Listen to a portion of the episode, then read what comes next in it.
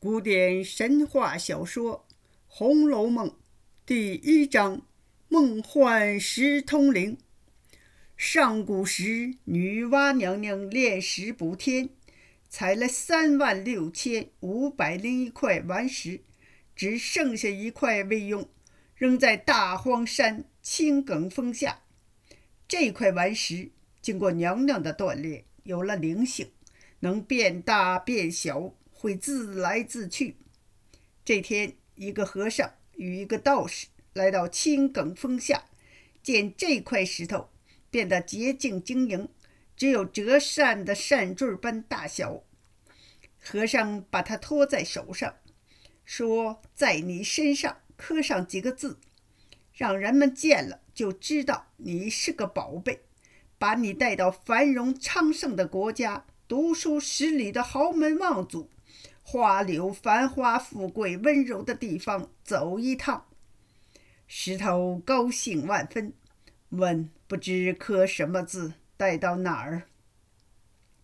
和尚笑着说：“你先别问，将来自然明白。”说完，他把石头放在袖中，与道士飘然离去。又不知过了多少万年。有个空空道人路过大荒山无极崖青埂峰下，见到一块巨石，上面刻着许多字，就从头到尾看了一遍。原来石上刻的是他被茫茫大事携入红尘，投胎人世间的一番经历。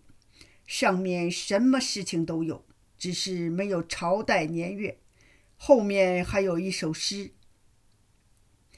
无才可去补苍天，枉入红尘若许年。此系身前身后事，谅谁寄去做奇传？空空道人就把诗中文字抄下来，定名为《石头记》。他因受了时尚故事的影响，就改名为情僧。把《石头记》改为《情僧录》，山东的孔梅溪题为《梅花》，后来曹雪芹于《吊红轩》中批阅十载，征山五次，编撰成目录，分出章回，又题名为《金陵十二钗》，并题一首绝句：“满纸荒唐言，一把辛酸泪。”都云作者迟，虽解其中味。那块石头上记录的文字是这样的：苏州城的仓门是人间最繁华风流的地方。仓门外有个十里街，街上有条人清巷，巷里有座葫芦庙，庙旁住着一家官人。姓甄名费，字世隐，娶妻封氏，性情贤淑，家中虽不是多富，在这一带也是第一家。他生性恬淡，不求功名，每天观花种竹，饮酒作诗，倒也神仙般的快乐。美中不足的是，老夫妻年近半百，没有儿子，只一个女儿。名叫英莲，年方三岁。盛夏的一天，世隐在书房读书读累了，伏到极岸上，朦朦胧胧地来到一个地方，就见来了一个和尚，一个道人。道人问：“你要把这存物带到哪里？”和尚说：“如今有一段风流公案，还没了结。”这些风流冤家还没投胎，趁此机会把这石头夹带在里面，让他去经历一番。道人问：“这些风流冤家不知起于何处，落于何方？”和尚说：“这块石头因女娲娘娘没用它，到各处游玩。这天，他来到警幻仙子处，警幻仙子就命他为赤霞宫神瑛侍者。他见西方灵河岸山生石畔有绛珠仙草一株，非常可爱，就每天用甘露浇灌。”使仙草脱了草木之胎，修成女儿体。仙草为报石头的浇灌之恩，仙草为报石头的浇灌之恩，在五丈中结成缠绵不尽的情谊。常说：“我若下世为人，要用一生的眼泪来报答他。”就因为这事儿，勾引出许多风流冤家。都要下凡，我们可把这石头带到警幻仙子那里，给他挂了号，同这些情鬼下凡，了结此案。道士说：“果然好笑，我还从未听说还泪报恩的事儿。你我何不趁此机会下世度脱几个，岂不是一场功德？”甄士隐听到这种稀罕事儿，忙上前施礼。想打听明白，二仙却笑着说：“这是天机，不可泄露。”世隐一再追问：“存物是什么？”和尚递过一块晶莹的美玉，他接过一看，正面刻着“通灵宝玉”四个字，背面还刻着几行小字。正想细看，和尚说：“已到幻境，就把玉夺回。”与道人进入一个石牌坊，牌坊上刻“太虚幻境”，两旁是一副对联：“假作真时真亦假，无为有处有还无。”甄士隐想跟进去，刚一抬脚，忽听山崩地裂般一声响，忽然惊醒。原来是梦，梦中的事儿已忘了一半。他见卢母抱着英莲走来，伸手接过来，抱到门口看热闹。突然，街上过来一个和尚，一个道士，捧着头，赤着脚，疯疯癫癫地笑着走过来。和尚见他抱着女儿，就大哭起来，说：“施主，你抱着这个有命无运的东西干什么？”道士说：“舍给我吧。”世隐不耐烦，转身进门。和尚大笑着念了四句诗：“惯养娇生笑你迟，菱花空对雪丝丝。好房佳节元宵后，便是烟消火灭时。”世隐心中一动。正想问他们来历，二人已不见了踪影。这时，葫芦庙里寄住的一个穷儒走过来，他姓贾，名化，字时飞，别号雨春，湖州人士，出身诗书官宦人家。到他父亲时，家中已经衰败，只剩孤身一人，往京城求取功名，滞留苏州。寄宿庙中，靠卖字为生。他失礼笑问：“老先生，莫非见了什么新闻？”世隐说：“不是，刚才小女儿啼哭，抱他出来玩耍。贾兄来的正好，请到小斋中闲聊，消磨时光。”说着，让家人送女儿进去，与贾雨春来到书房。刚喝口茶，没谈几句话，家人来报，严老爷来访。世隐向雨春道了歉，忙去前厅。雨春独自无聊，信手翻看了几页书，打听到世隐留客人吃饭，就向小童打个招呼，从后门走了。转眼到了中秋节。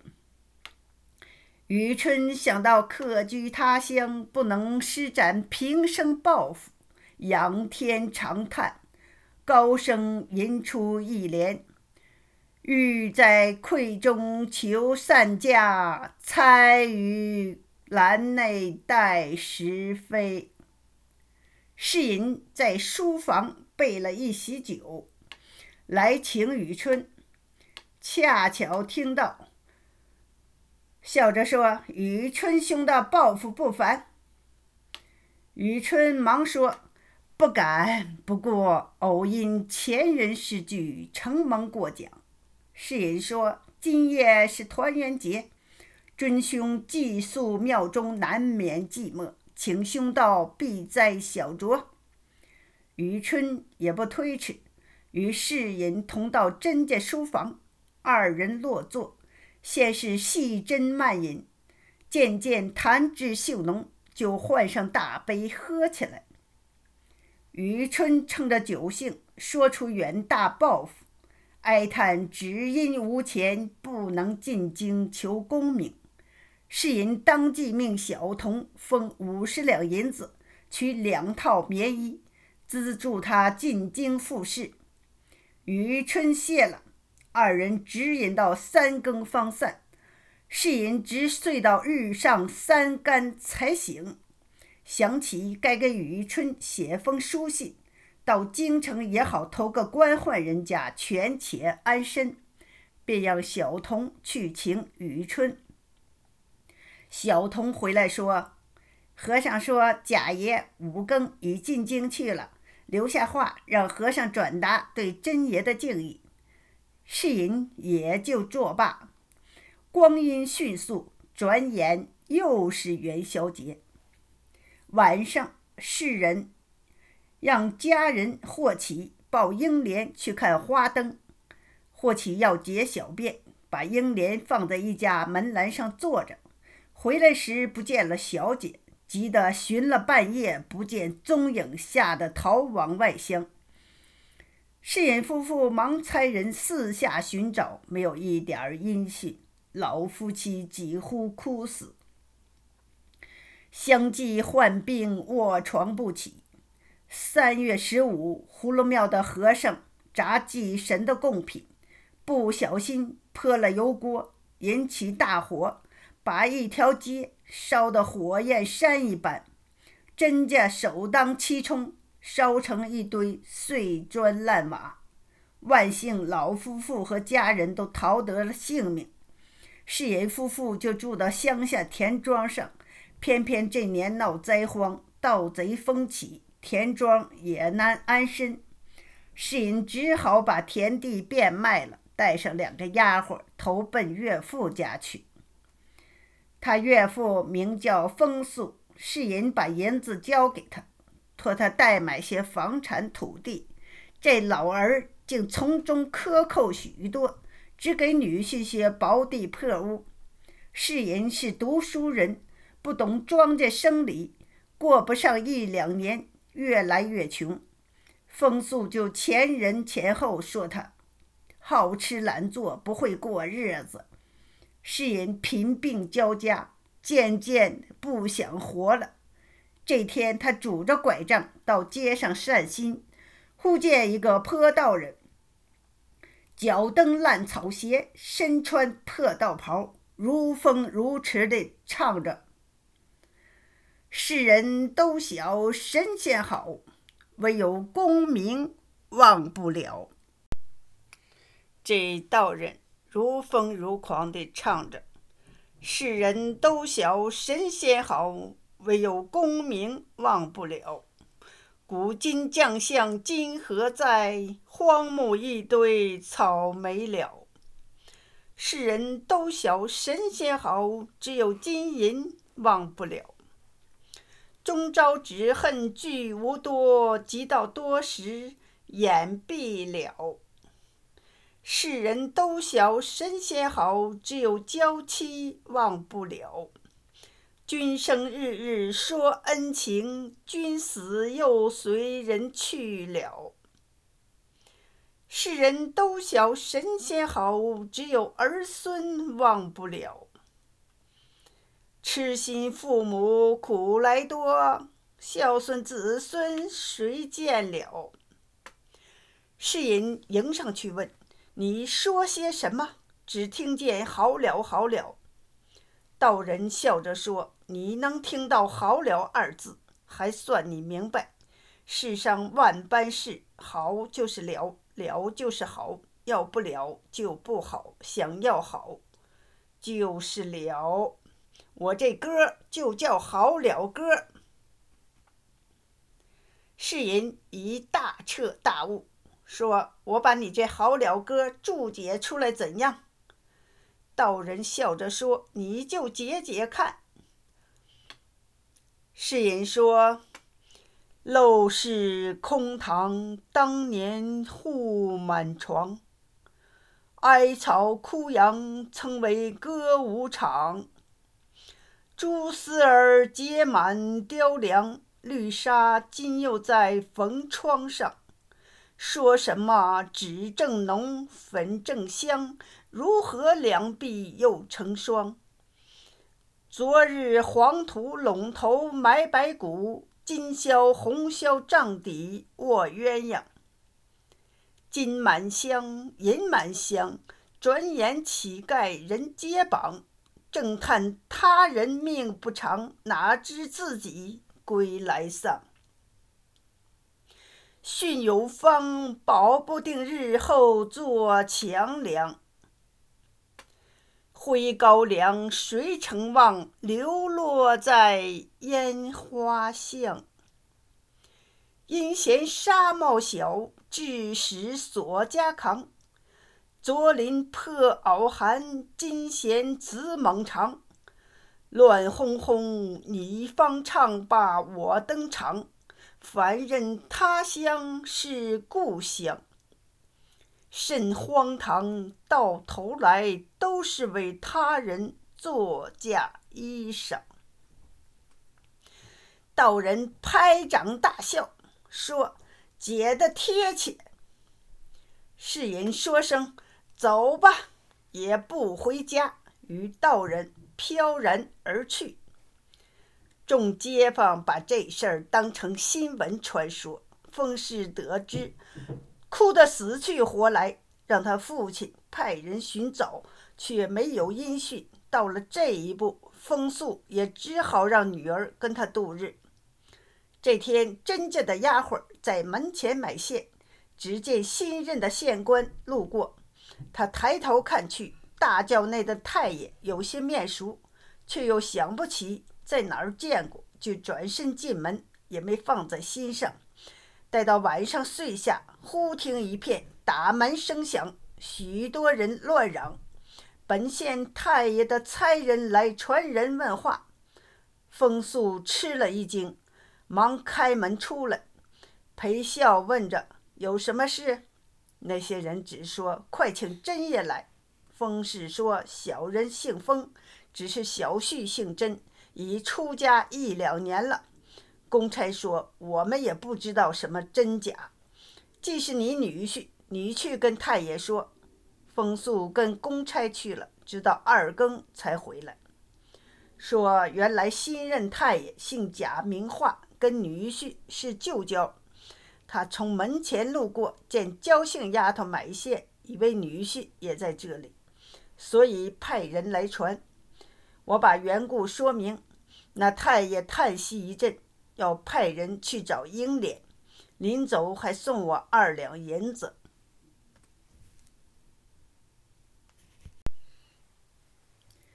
次日一早，雨春派人送来两封银子、四匹锦缎，答谢甄家娘子；又送风素一封书信，托他向甄家娘子讨交姓当二房。风素正想讨好太爷。乐得眉开眼笑，一力穿腾女儿。当夜就用一乘小轿把焦姓送到了县衙门。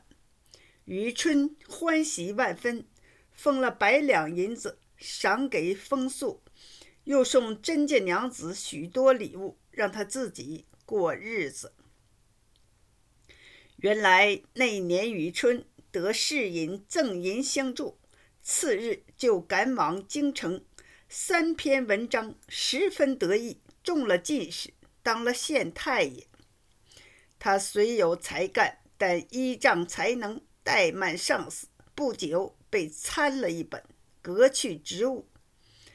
他把家眷与积蓄送回故乡安顿好，就独自出来游览天下名胜。这天，他来到扬州，病倒在客店里。病愈后断了盘缠，幸好遇两个旧友，把他推荐给严正、林如海，当了林家小姐的老师。林如海名叫林海，字如海。本是前科的探花，苏州人士。他祖上也曾为侯，世袭到他父亲，他便由科举出身。他年已四十，仅正妻贾氏，生有一女，乳名黛玉，年方五岁。夫妻俩爱如掌上明珠，所以尽管是女儿，也当成儿子养。请来先生教他读书。黛玉年幼，身体又弱，功课不限多少，所以雨春教起来格外省力。过了一年多，贾氏夫人忽然患病身亡，黛玉侍奉母亲，守礼尽孝，大病一场。雨春无事，每当天气晴朗，就到外面游玩。这天，他来到郊外，见一山环水绕处有座破庙，匾额上题“智通寺”，两旁还有对联。门两旁的对联为：“身后有余忘缩手，眼前无路想回头。”余春暗想，从这对联上看，庙里的和尚。也曾在官场中栽过筋头。他来到一家春酒店，想喝上几杯，却有一位酒客站起来，大笑着迎他进来。他认出那人是京城里古董行的贸易冷子兴。在京城时，二人非常投机。余春与他见了礼，要上酒菜，互相说了些客气话，才问。近来京中有什么新闻？子兴说：“倒是老先生贵同宗家出了件小小的稀罕事儿。”雨春说：“地主中无人在京。”子兴说：“荣国府不也姓贾？”啊，原来是他家。若考证起来，我和荣国府还是一支。但他那么荣耀，我们不便去认亲，倒越来越疏远了。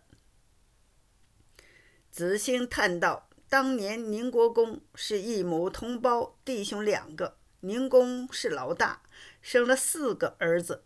宁公死后，长子贾代化继承了官爵，他也生了两个儿子。长子贾福八九岁上死了，次子贾敬。”继承了官爵，贾敬一心想成仙，幸亏早年生有一子贾珍，把官爵让贾珍袭了，只是跟道士们鬼混。贾珍也生有一子，名叫贾蓉，今年才十六岁。因为敬老爷什么事儿都不管，这贾珍父子只知玩乐，把宁国府闹得翻了过来。那奇事儿出在荣府里。荣公死后，长子贾代善袭了官爵，娶的是金陵世家史侯爷小姐为妻，生了两个儿子，长名贾贺，次名贾政。代善早已去世，老太君还健在。贾贺承袭了官爵，也不管家事儿。贾政自幼酷爱读书，为人端方正直。皇上因体谅先臣，额外赐郑老爷工部主事之职。如今升了员外了。这郑老爷的夫人王氏投胎生的公子，名叫贾珠，十四岁上考上了秀才，不到二十岁娶了妻，生了一子，一病死了。第二胎生了位小姐。就生在大年初一。不料后来又生了一位公子，说来更奇，一生下来嘴里就衔着一块五彩晶莹的玉来，上面还刻了许多字，你说奇不奇？雨春笑着说：“果然奇，只怕他来历不小。”子兴冷笑着说：“大家都这样说，因此他祖母爱如珍宝。”他周岁时，郑老爷让他抓周，是他将来的去向。谁知他什么都不抓，只抓纸粉钗环玩弄。郑老爷说他将来是个酒色之徒，便不喜爱他。唯独老太君把他当成命根子。如今已七八岁，虽然非常淘气，但聪明异常，一百个不抵他一个。他说出话来也奇怪：“女儿是水做的骨肉，男人是泥做的骨肉。我见了女儿便觉清爽，见了男子便觉浊臭逼人。你说他将来不是个色鬼吗？”雨春正色说：“不对，只因你们不知他的来历，就是郑老前辈也看错了他。”不是高人，呃，是很难看透的。子兴见他如此郑重，请教缘故。于春说：“天地生人，除大仁大恶者外，其余的都没有多大差别。大仁者是应运而生，大恶者是应劫而生。”接着，他列举了各种仁德的明君、残暴的昏君。治世的良臣，乱世的奸雄，甚至那些诗词的魁首、书画的翘楚，都是聪明灵秀，在万人之上；称弊邪拗，在万人之下。只看他出生在什么样的门第，受到什么样的教育。子兴问：“照你这种说法，也是成者王侯，败者贼了？”余春说：“正是这个意思。”他又列举了一些事例来说明这个问题。子兴说：“贾府中四个姑娘也不错。郑老爷长女元春，因她孝顺，才德兼备，选入皇宫做女史去了。二小姐是贺老爷姨娘所生，名叫迎春；三小姐是郑老爷折出，名探春。”四小姐是宁府真爷的妹妹，名喜春。因石老太君极爱孙女，都跟着祖母一处读书。雨春说：“贾府的小姐怎么取名熟头？”子清说：“因为大小姐是大年初一生的，叫个元春，其余的都跟着叫个春。”上一辈的排行也是跟着弟兄走的，就如贵东家林公的夫人名叫贾敏，与贺正都是文字旁。雨春问：“正宫有个贤玉之子，贺公就没一个？”子兴说：“正宫有了玉儿，他的妾又生了一个，还没听说是好是歹。贺公也有二子。”次子名叫贾琏，今已二十多岁，娶的是正宫王夫人的娘家侄女为妻，亲上加亲。这位莲爷捐了个富之福，也不喜欢读书，为人爱耍心眼儿，言谈也说得过去。他自娶了妻，这位夫人却没有不称赞的，模样极标致，言谈极爽利。心机又极深，竟是一万个男人也抵不上他一个。余春笑着说：“我说的不错吧？我方才说的这几个人，只怕都是那正邪两副来的。”余春看了天色，说：“天不早了，别关了城门进不去。”二人起身算还酒钱，忽听有人说。雨春兄，恭喜了！雨春回头一看，原来是当时一案革职的同僚张如志。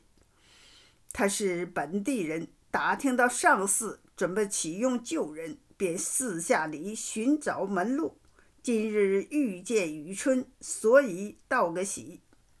冷子兴听了，就让雨春求林如海，让林如海给贾政写封书信，就可保雨春官服原职。